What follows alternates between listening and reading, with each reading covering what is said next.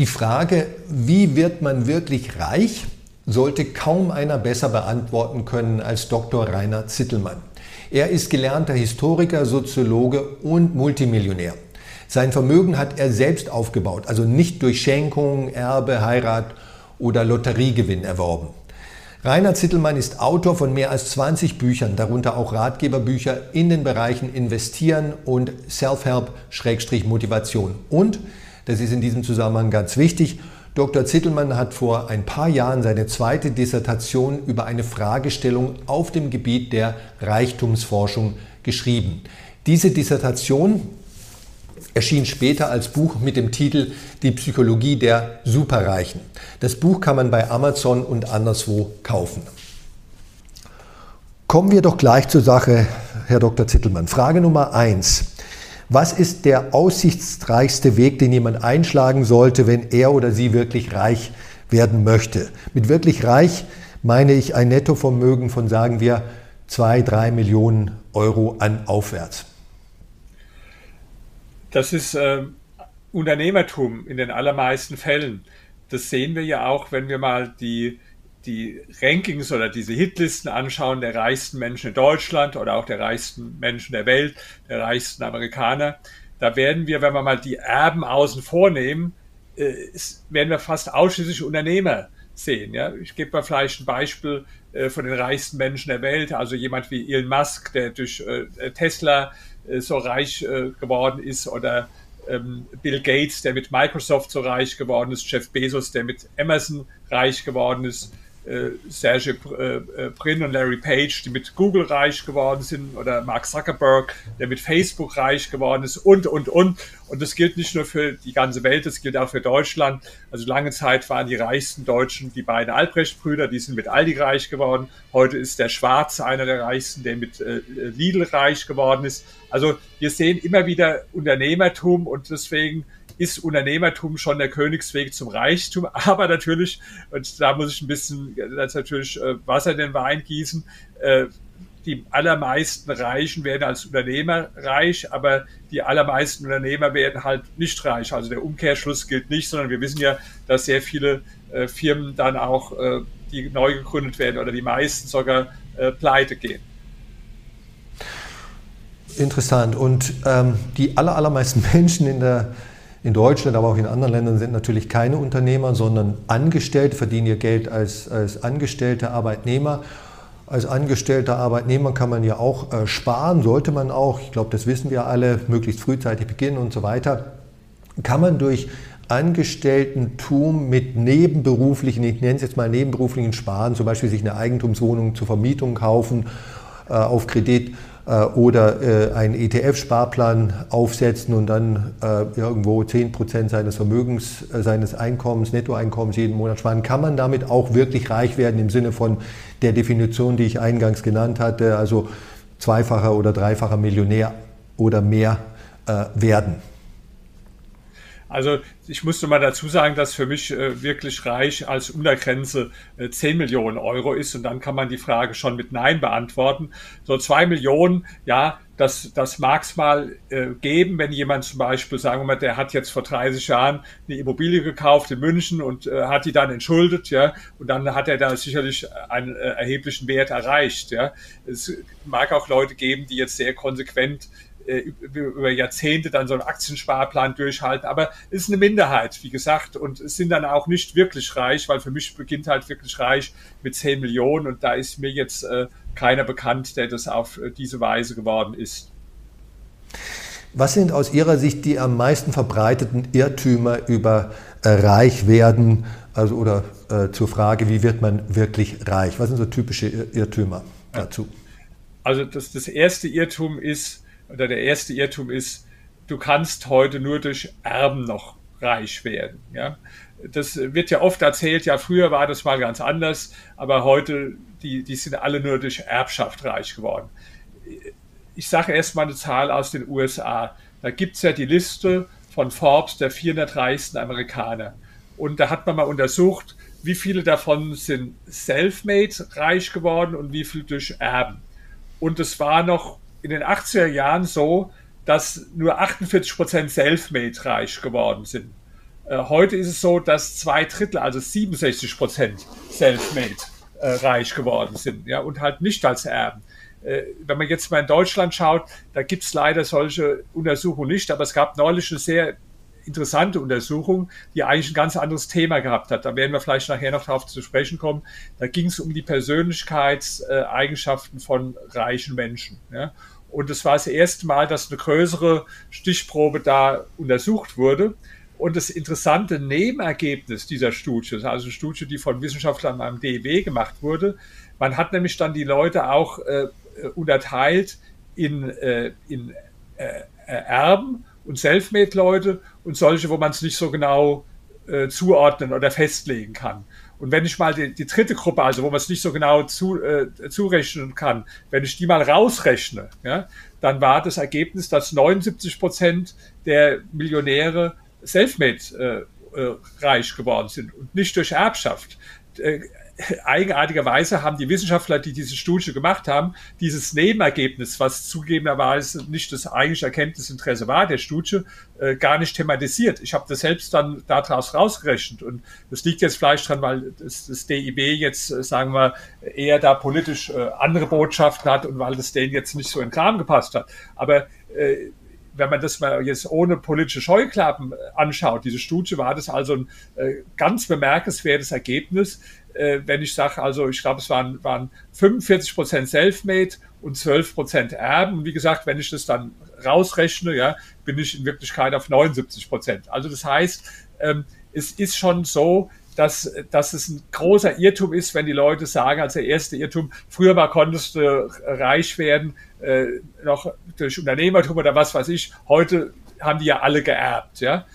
Das ist einfach Quatsch. Das Gegenteil ist richtig. Es ist sogar, zeigen zumindest die Zahlen aus den USA, heute einfacher als in den 80er Jahren war äh, self-made reich zu werden. Und wir sehen ja auch, wenn wir die Listen der reichsten Menschen der Welt, also ich habe die ja eben erwähnt, da, da, da ist ja keiner durch Erbschaft reich geworden. Also der, der äh, Elon Musk nicht und der Bill Gates nicht und der, der äh, Warren Buffett nicht und äh, keiner von denen ist ja durch Erbschaft äh, reich geworden. Also das ist der erste Irrtum. Nur durch Erben kann man reich werden. Zweite Irrtum ist Glück. Es kommt auf Glück an. Also das ist eine ganz beliebte äh, Ausrede von allen, die generell, sagen wir, nicht erfolgreich sind im Leben, dann sagen, naja gut, der ist erfolgreicher, der hat halt äh, Glück gehabt, so. Jetzt wird jeder zugeben, dass Glück und Pech eine Rolle spielen im Leben. Also jeder kann Beispiele aus seinem eigenen Leben oder von anderen Menschen aufführen, wo also Glück oder Unglück eine Rolle gespielt haben. Nur, nach meiner Meinung, so über die Jahrzehnte mendelt sich das in der Regel aus wieder, ja, weil es gibt jetzt keinen, der permanent auf glückliche Zufälle nur trifft, ja, oder der permanent jetzt nur, nur Unglück hat, sondern das ist mal so und mal so und im Durchschnitt spielt es dann halt wieder, äh, bis auf wenige Ausnahmen, keine entscheidende Rolle. Also ich versuche das immer, äh, äh, wenn ich Vorträge halte, den Leuten ein bisschen, vielleicht erzähle ich das jetzt mal, ähm, konkreter zu, zu zeigen, dass es nicht so abstrakt ist am, am Schluss von meinem äh, Vortrag halte ich ein paar Bücher hoch und frage, wer will das Buch haben? So. Und ich, die Leute, die meisten verstehen zunächst nicht, dass es hier was geschenkt gibt. So, ja? Und äh, es gibt aber einige im Raum, die, die verstehen das dann, wo ich die Bücher hochhalte und warte. So. Und ähm, dann gibt es irgendeinen, der dann aufspringt und nach vorne rennt. Manchmal sind da Dutzende oder hundert Leute nach vorne gerannt, ja. Aber irgendwann kommt einer, der das erkennt, ja. Und der kriegt dann das Buch. Und ähm, wenn man jetzt nach dem äh, Glück gehen würde, hätten ja nur die in der ersten Reihe eine Chance, logischerweise, weil da der Abstand also am kürzesten ist zu mir. Es ist aber sehr oft so gewesen, dass die Leute aus der mittleren Reihe oder manchmal sogar von ganz hinten, die waren, die das Buch bekommen haben. Woran liegt das? Und warum erzähle ich das? Weil das zweierlei zeigt. Diese Menschen, die haben erstens mal eine Chance erkannt, die andere nicht erkennen. Das ist zum Beispiel auch bei erfolgreichen Unternehmern so, ja. Die, die erkennen einfach eine Chance, wo andere es nicht erkennen. Das, das heißt, es ist nicht, das ist nicht der Zufall oder das Glück, sondern das, das Erkennen. Und dann noch wichtiger, sie handeln auch, sie tun was. ein anderer hat es vielleicht auch erkannt, aber denkt dann, Mensch, wenn ich als erster Vorrenner, am Schluss gibt's gar nichts, ich blamier mich hier vor allen Leuten, das, das, das, ich mache mich doch hier nicht zum Idiot oder so, ja. Und äh, wer der doch überlegt, hat der andere gesagt, ich spute vor und hol mir das Buch, ja. Und das ist so ein ganz schönes Beispiel dafür, dass also es weniger drauf ankommt, ähm, ist, ist jetzt, dass, ob ein Zufall sich ereignet oder nicht, sondern ob ich überhaupt die Situation erstens erkenne und zweitens, ob ich handle. Ja? Ich habe einen äh, Freund, der Egert Strelitzky, der hat das ähm, profitableste äh, Hotel Deutschlands entworfen. Das ist Estrell äh, Hotel in Berlin, was also unglaubliche äh, Gewinne draus kommen. Und äh, der hat mir gesagt, das habe ich mir gemerkt, als Hittelmann, es gibt so viele gute Ideen und Chancen am in der Kneipe, am Stammtisch, sagt er. Er sagt, ich meine es wirklich so am, am Stammtisch in der Kneipe. Aber die meisten, die tun es einfach nicht. Die machen es nicht. Ja?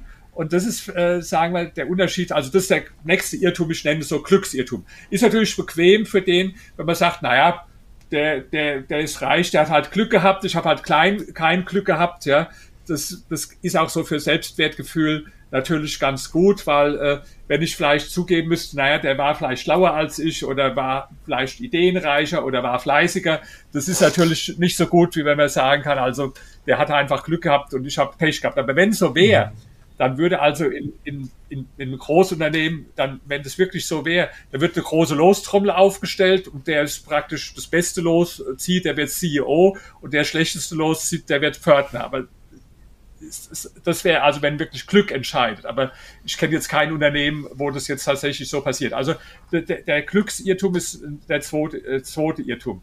Dritte Irrtum ist, dass ich sage, äh, wenn ich reich werden will, muss ich die richtigen Aktien kaufen. So, ja? Also das ist bei ganz vielen Leuten so, dass die automatisch reich werden mit Aktien. Das war ehrlich gesagt bei mir auch so. Wo ich den Entschluss gefasst habe, reich zu werden, habe ich als allererstes angefangen, Bücher über Aktien und mich mit Aktien zu beschäftigen und auch Aktien zu kaufen. Weil das haben aus irgendeinem Grund ganz viele Leute so, so verknüpft, ja. Später habe ich dann gelernt, dass es also nicht so ist und ich glaube sogar, dass es äh, viel mehr Menschen gibt, die durch Einzelinvestment in Aktien also Geld verlieren, als Menschen, die jetzt äh, dadurch reich werden. Hatten wir vorhin schon das Thema. Also das ist auf jeden Fall so der dritte Irrtum. Ich muss nur die richtigen Aktien auswählen und dann werde ich reich. Ja, und dann gibt es natürlich noch ganz viele andere Irrtümer. Leute, die auch, sagen wir, nicht den Unterschied verstehen zwischen Spekulation und zwischen äh, Investment. Ja? Also zum Beispiel gibt es ja heutzutage viele Bitcoin-Anhänger. Ich gehöre jetzt nicht dazu. Und die sind richtig, das ist wie eine religiöse Gemeinschaft. Die werden also auch ganz böse, wenn man also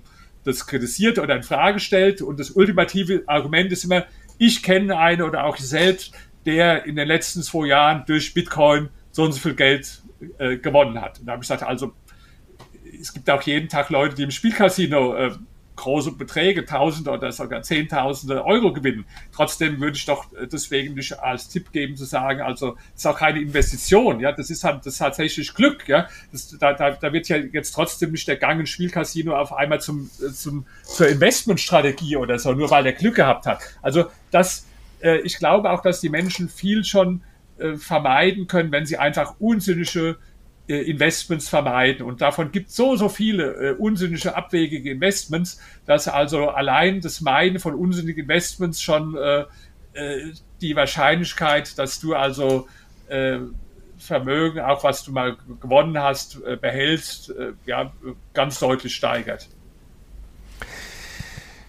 Wir sind ja schon so ein bisschen beim Thema äh, Irrtümer und was muss man tun und was man sollte man nicht tun, äh, um äh, reich zu werden. Was sind äh, Persönlichkeitsmerkmale oder Eigenschaften von Menschen, äh, die beim Reichwerden helfen, also das Reichwerden begünstigen? Ja, also da gibt es auch inzwischen verschiedene wissenschaftliche Untersuchungen äh, dazu. Die eine davon ist ja Ihre eigene, ne? Genau. Eine, eine davon ist Ihre eigene. Ja. Eines, die, das die, die eigene, aber es war nicht die erste. Die erste, muss ich äh, fairerweise sagen, das war ein Buch, äh, eine Dissertation Wege zum Reichtum und die Autorin heißt äh, äh Melanie Böwing-Schmalenbrock und die hat 472 vermögende Menschen befragt. Die waren also jetzt nicht so reich in, in meinem Sinn. die hatten im Schnitt, glaube ich, im Median so, so zwei Millionen gehabt. Ja, da waren also auch manche, die hatten unter eine Million, manche, die hatten auch ein paar Millionen gehabt. Und die hat sie untersucht und da war schon ein Ergebnis auch, äh, was die Persönlichkeit anlangt. Äh, die hat so einen verkürzten Persönlichkeitstest dann auch mit den Leuten gemacht. Es gibt einen sogenannten Big Five-Test. Den muss ich vielleicht kurz erklären, weil das sicher nicht jeder äh, jetzt kennt. Man unterscheidet zwischen fünf Persönlichkeitsmerkmalen. Das eine ist, heißt Gewissenhaftigkeit. Das ist aber jetzt eigentlich ein bisschen ein englisches ist Conscientiousness, äh, der Begriff zum Teil irreführend, weil da ist jetzt nicht nur äh, Pünktlichkeit und Zuverlässigkeit gemeint, sondern auch Zielstrebigkeit und äh, diese Dinge. Da hat man also herausgefunden, dass äh, erfolgreiche Unternehmer und auch vermögende Menschen da weit überdurchschnittlich sind. Also es gibt so einen Test, den, der ist auch hinten drin in dem Buch, das Sie gerade hochgehalten haben, also Psychologie der Superreichen, den kann man auch selbst machen. Ich habe den selbst auch gemacht und da ist es also so, ähm, das geht von 0 Punkt bis 40 Punkte. So, die Mitte ist 20 Punkte, ja. Das heißt, wer jetzt maximal Gewissenhaftigkeit, der hätte 40 Punkte, die gibt's aber nicht. Also ich selbst hatte zum Beispiel Wert von 37 Punkten, was schon extrem, extrem hoch ist. Ja. Die zweite Persönlichkeitseigenschaft nach dem Big Five-Test, das ist äh, Verträglichkeit. Äh, das heißt also, bist du ein eher harmoniebedürftiger Mensch oder ein konfliktscheuer Mensch, ja. Und da sagen die meisten Untersuchungen, dass also die erfolgreichen und auch vermögenden Menschen eher geringer sind in der Verträglichkeit. Also bei mir war es sogar besonders gering ausgeprägt, muss ich äh, zugeben. Also ich hatte da die geringste Punktzahl äh, von allen. Also ich weiß, ich bin äh, hoffentlich nicht immer, oder bestimmt nicht immer, aber eher ein unverträglicher Mensch. Ja? Äh, das trifft aber für viele zu. Äh, die dritte Eigenschaft ist Offenheit für neue Erfahrungen. Ja? Also sage ich bei allen Sachen, ach, kenne ich schon, weiß ich schon, funktioniert nicht, mache ich nicht oder bin ich unglaublich neugierig auf Neues. Ja? Und da kann man sagen, das ist natürlich eine ganz wichtige Eigenschaft auch für Unternehmer, neugierig auf Neues. Da hatte ich jetzt nur 23 Punkte, das heißt, das war ganz leicht über dem Durchschnitt, aber auch nicht viel. Äh, was habe ich daraus gelernt?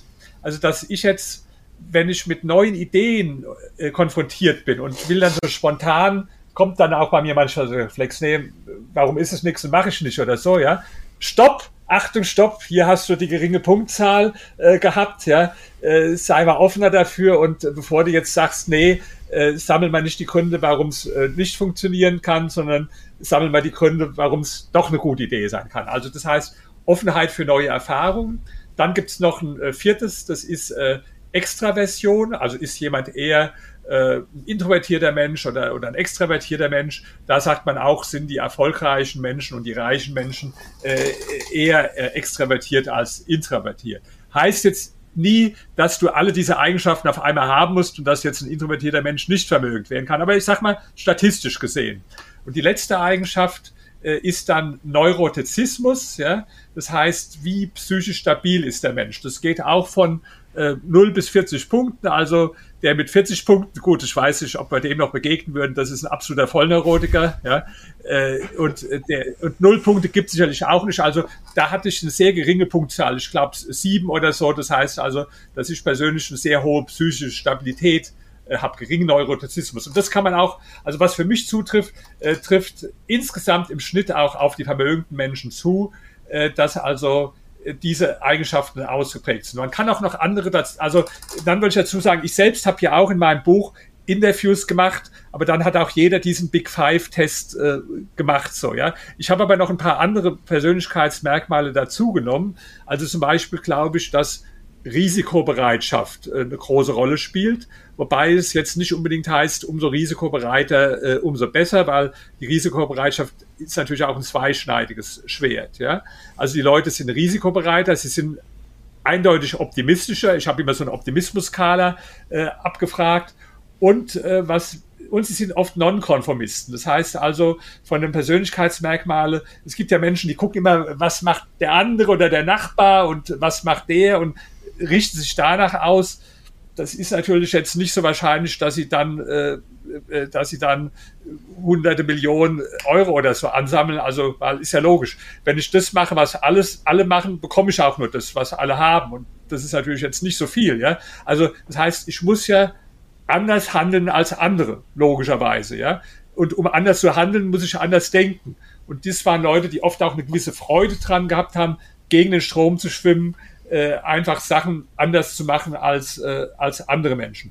Und sagen wir, nach meinem Buch äh, über die Psychologie der Superreichen gab es jetzt weitere Untersuchungen. Man hat mal vor ein paar Jahren haben äh, sechs äh, äh Wissenschaftler 130 ähm, äh, Leute, die hatten im Schnitt, glaube ich, 5 Millionen untersucht. Da war das Ergebnis auch wieder das gleiche. Ja. Die hatten noch dazu genommen äh, Narzissmus. Ja. Das war also auch noch eine weitere Eigenschaft, dass also die, die Reichen überdurchschnittlich oft äh, äh narzisstisch waren. Ja. Und jetzt hat es zum Schluss diese Untersuchung gegeben, die ich vorhin schon erwähnt habe, also die bisher größte Untersuchung. Da hatten die Leute im Schnitt, glaube ich, so, so 5 Millionen äh, Euro ungefähr.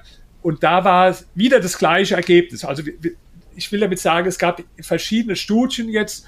Äh, dieser Big Five-Test war immer dabei. Manchmal hat man auch andere Sachen dazu abgefragt. Aber es war immer wieder ein, ein ähnliches Ergebnis dabei. Das heißt also, dass es äh, schon, und das ist das Ergebnis, einen Zusammenhang gibt zwischen Persönlichkeitsmerkmalen und äh, finanziellem äh, Status.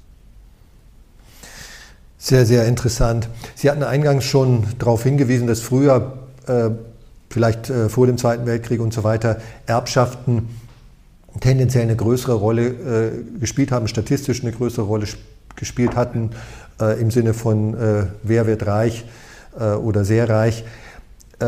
daraus abgeleitet die Frage, ist es heute im Deutschland des 2000, von, von 2022 aus Ihrer Sicht eher einfacher reich zu werden als vor 10 Jahren, vor 30 Jahren oder vor 50 Jahren?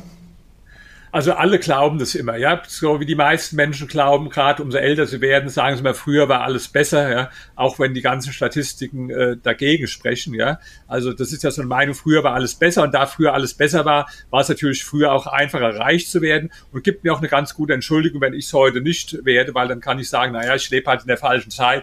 Früher, da war es einfach, die haben es ja einfach gehabt in der Elterngeneration und heute ist es also schwer, deswegen bin ich nicht reich. Aber die, die Tatsachen sprechen ja dagegen. Ich habe ja vorhin die Zahlen genannt, also äh, sowohl aus den USA als heute. Also das, das äh, tue ich mal einordnen in diese Legende, früher war alles besser, ja, die also auch in vielen anderen Bereichen stimmt und die auch in dem Bereich also äh, einfach völlig daneben ist. Und wie sieht äh, diese Frage aus im äh, internationalen Vergleich? Das heißt, also könnte man sagen, dass es in anderen Ländern, zum Beispiel USA, na, das ist ja so das Paradebeispiel in diesem Zusammenhang, das gerne genannt wird, dass es in den USA leichter ist, äh, sehr reich zu werden oder vielleicht in China, als das der Fall ist in Deutschland. Ähm, also erstmal glaube ich, dass in Deutschland nicht besonders schwer ist, weil wenn es besonders schwer wäre, hätten wir nicht so eine hohe Millionärsquote. Also wenn Sie mal vergleichen, die Millionärsquote in verschiedenen Ländern, ich habe die Zahlen jetzt nicht im Kopf, aber das kann man ja nachschauen, wenn man einfach, es gibt ja diese Untersuchungen immer, wo man so schätzt, meistens nur Schätzung, wie viel Millionäre oder auch wie viel äh, Ultra High Net Worth Individuals, also das fängt dann meistens so bei 30 Millionen äh, Dollar an. Ja? Wie viele gibt es da in jedem Land? Und das setzt man dann ins Verhältnis zur Bevölkerungszahl. Und da wird man sehen, also die, die, die höchsten Millionärsdichte haben natürlich so kleine Länder wie Singapur und die Schweiz, wo aber sehr viele Millionäre leben. Ja? Aber auch Deutschland hat eine ziemlich hohe Millionärsdichte. Und äh, im internationalen Vergleich. Und äh, wenn es jetzt so schwierig wäre, in Deutschland Millionär zu werden, äh, dann äh, dann hätten wir halt auch äh, entsprechend weniger Millionäre. Nee, Deutschland hat eine ganz gute Millionärsdichte, das heißt, hier gibt es die Möglichkeiten. Aber natürlich ist so, dass jetzt sich in aufstrebenden, entwickelten Volkswirtschaften die Dynamik einfach größer ist und äh, mehr neue Vermögen dann auch entstehen, ja, weil es auch nichts zu vererben gibt. Also äh, China in den letzten 40 Jahren, ja, das sind ja praktisch, wer heute Milliardär ist in China, äh, ist ja praktisch immer self-made Milliardär weil es es ja vorher gar nicht gab. In Deutschland gibt es natürlich auch welche, die haben was geerbt, ja. Oder Vietnam jetzt ein Beispiel. Also ich kenne viele Leute, ich habe jetzt gerade morgen, empfange ich hier so eine kleine Delegation von Unternehmern aus Vietnam und äh, das ist also toll, was die für einen Hunger haben und was die für einen Spirit haben. Die haben natürlich einen ganz anderen Biss und auch einen ganz anderen Ehrgeiz, als wir hier haben. Und das führt natürlich dazu, dass es da auch dann, ja, äh, weil die, weil es da mehr Menschen gibt, die diesen äh, Hunger haben, dass es äh, da in, insofern auch auch einfacher ist. Also ich habe neulich einen Freund von mir, der Peter Gauweiler, Politiker, mit ihm gesprochen. Er hat, hat mir gesagt, also wenn ich noch mal jung wäre, ich würde jetzt nach Vietnam gehen, weil da gibt es also die größten Chancen, äh, äh, Vermögen zu werden. Gut, muss man natürlich die Sprache dann auch erstmal lernen. Das würde mir sehr schwer fallen. Ich habe jetzt kein Talent für, für Fremdsprachen. Mit Englisch kommt man da sicher nicht allein weiter. Aber ich sage mal so im internationalen Vergleich, ist auch so eine Ausrede. Also ich sag mal, äh, von vielen Leuten, die sagen, also entweder früher war es einfacher, heute ist es ganz schwer. Oder in anderen Ländern ist es einfacher, aber in Deutschland ist es ganz schwer. Weil, weil, weil, weil, weil. Ja? Ich sage, das ist die große Litanei der Ausreden. Genau wie ich habe kein Glück gehabt, es war früher einfacher, ich bin zur falschen Zeit geboren, ich bin im falschen Land und äh, äh was weiß ich alles. Ja? Ähm, ich sage, es kommt vor allen Dingen auf dich drauf an, auf deine äh, innere Einstellung kommt es drauf an und die ganzen äußeren Faktoren, die spielen gegenüber dem eine absolut untergeordnete Rolle. Also das Entscheidende ist, was wie du denkst, was in deinem Kopf ist. Ich habe ja ein Buch geschrieben, was also das erfolgreichste Buch bisher von mir weltweit ist in zwölf Sprachen. Setze dir größere Ziele und da geht es genau äh, um diese Sache, dass ich also glaube, dass die, die inneren Ursachen und die, die innere Einstellung immer sehr viel wichtiger ist als die die äußeren Faktoren sind. Wir biegen auf die Zielgerade ein. Also jetzt haben wir die ganze Zeit über die Frage gesprochen, wie wird man reich, was, äh, wie funktioniert das und äh, was ist der Kontext davon. Jetzt vielleicht noch die letzte Frage. Ähm, und Sie haben dazu ja auch ähm, ein Buch geschrieben, nämlich zur Unterscheidung reich werden und reich bleiben. Was ist der Unterschied zwischen reich werden und reich bleiben? Gibt es da überhaupt einen Unterschied? Also das, das, das erste Wichtigste ist, wenn man reich bleiben will, dass man weiß, dass es diesen Unterschied gibt und die Bedeutung erkennt. Das ist schon mal total wichtig. Verstehen die meisten Leute nicht. Weil ich habe gesagt, die meisten sind als Unternehmer reich geworden. Und Unternehmertum heißt zum Beispiel nicht Diversifikation, sondern Fokussierung. Äh, Unternehmertum heißt auch in der Regel nicht primär äh, Risikobegrenzung, sondern Risiken eingehen. Und wenn ich jetzt die gleichen Merkmale, mit denen ich reich geworden bin, ja, also zum Beispiel ähm, hohe Klumpenrisiken, äh, hohes Risiko, äh, in dieser Phase auch anwende, ist es eher wahrscheinlich, dass ich arm werde dabei wieder. Ja. Das heißt, man muss erstmal verstehen, dass die Gesetzmäßigkeiten völlig andere sind. Ja. Und das, das verstehen die Leute nicht. Äh, also gerade an den Beispielen, die ich genannt habe. Ja ähm, Diversifikation ist natürlich äh, immer wichtig, wenn ich reich bleiben will. Ja? Äh, deswegen habe ich ja zum Beispiel äh, äh, einen nicht unerheblichen Teil meines Geldes in einen weltweit investierenden äh, ETF angelegt. Den hat mir ein gewisser Herr Kommer mal äh, empfohlen. Deswegen habe ich das gemacht und äh, das hat auch gut funktioniert. Ja? Und das ist natürlich jetzt die maximale Diversifikation die ich äh, in diesem Bereich habe.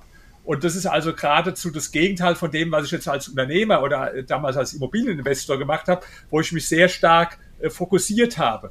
Und diese Unterschiede, die verstehen äh, viele Leute nicht. Und deswegen ist ja auch so, dass also, äh, dass es viel schwieriger ist, oft reich zu werden. Ich meine, äh, reich zu bleiben, als reich zu werden. Nehmen wir Beispiel Boris Becker. Also über den wird jetzt gesagt, äh, der hätte im Lauf seiner Zeit ungefähr 100 bis 200 Millionen an, äh, an äh, Preisgeldern und von Werbeverträgen und, und so auch immer gehabt. So, die sind jetzt alle weg. Das ist ja auch schon, sagen wir mal, muss man auch erstmal können. Ja? Und äh, das, ich muss also identifizieren, welche Risiken gibt es überhaupt. Und ich habe in meinem Buch Reich werden und bleiben äh, diese Risiken benannt. Ja? Also ich sage mal, das größte Risiko meiner Meinung nach ist, äh, der Boris Becker hat äh, alle Fehler gleichzeitig gemacht. Also insofern ist es ein sehr gutes Lehrbeispiel.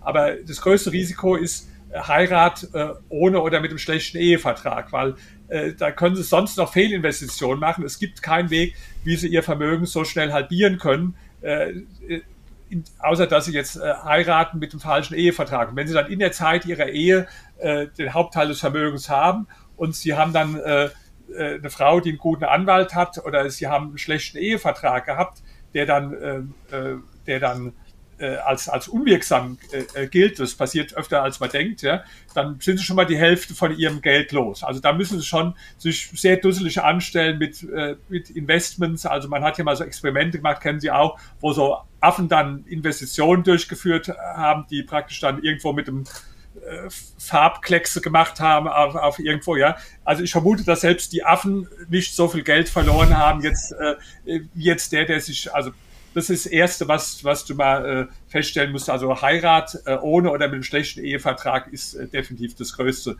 äh, Risiko.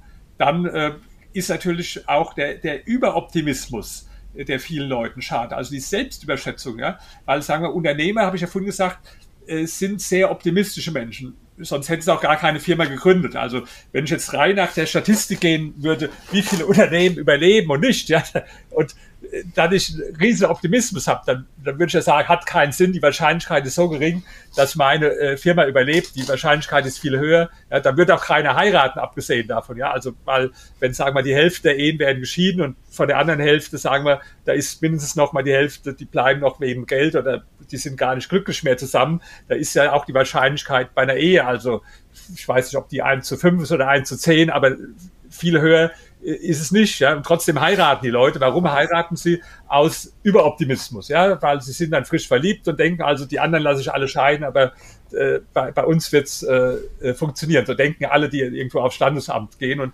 äh, dann ein paar Jahre später, also dann stellt sich raus, es war anders. Und das ist so, also dieser Überoptimismus, der, der nützt bei bestimmten Dingen, sonst würden die Leute nicht heiraten, sonst würden sie auch keine Firmen gründen, aber er schadet natürlich auch in gewissen Situationen, äh, wenn es dann drauf ankommt, äh, sagen wir mal, äh, auch in schwierigen Situationen. Ich habe dann erlebt, Unternehmer, da, da hat jeder Außenstehende schon gesehen, die Firma, die fährt an die Wand, der, der hat gar keine Chance. Aber er selbst, weil er so extrem überoptimistisch war, ja, hat immer noch, und weil er auch nicht seinen Irrtum zugeben wollte, hat immer noch äh, weiteres Geld reingeben, weiteres Geld reingeben, weiteres Geld reingeben, dass er das auch noch verloren hat. Statt dann irgendwann zu sagen, also ich mache den Laden jetzt, jetzt dicht, die, die Idee hat nicht funktioniert. Ja, also äh, auch der Optimismus ist, wie gesagt, zugleich äh, Freund, aber auch Feind.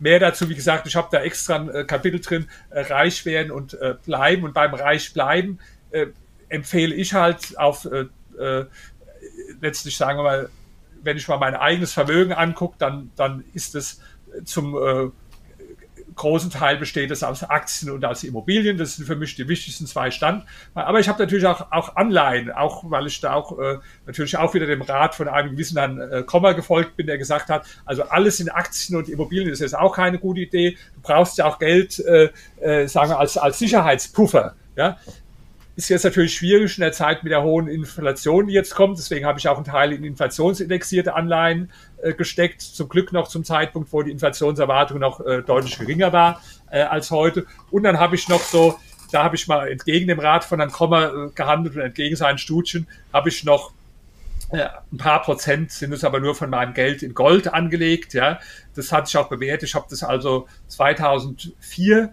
äh, gekauft, also einige Kilo. Das Kilo hat damals äh, 10.000 äh, bis 14.000 Euro gekostet und kostet heute 57.000 Euro. Also das war sicherlich keine schlechte Entscheidung.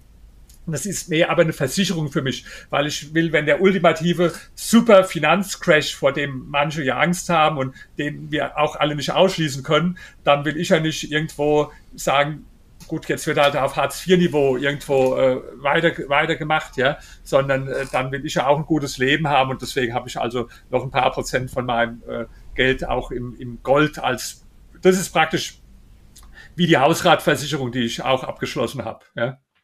Äh, wir haben übrigens auch äh, bei Gerd Kommer einen äh, Blogbeitrag mit dem Titel Reich werden versus Reich bleiben geschrieben, den wir hier oben verlinken. Auch lesenswert. Wir sind am Schluss angekommen. Das war ein Interview mit Dr. Dr. Rainer Zittelmann zur Frage, wie wird man wirklich reich? Vielen Dank, Herr Zittelmann. Dankeschön.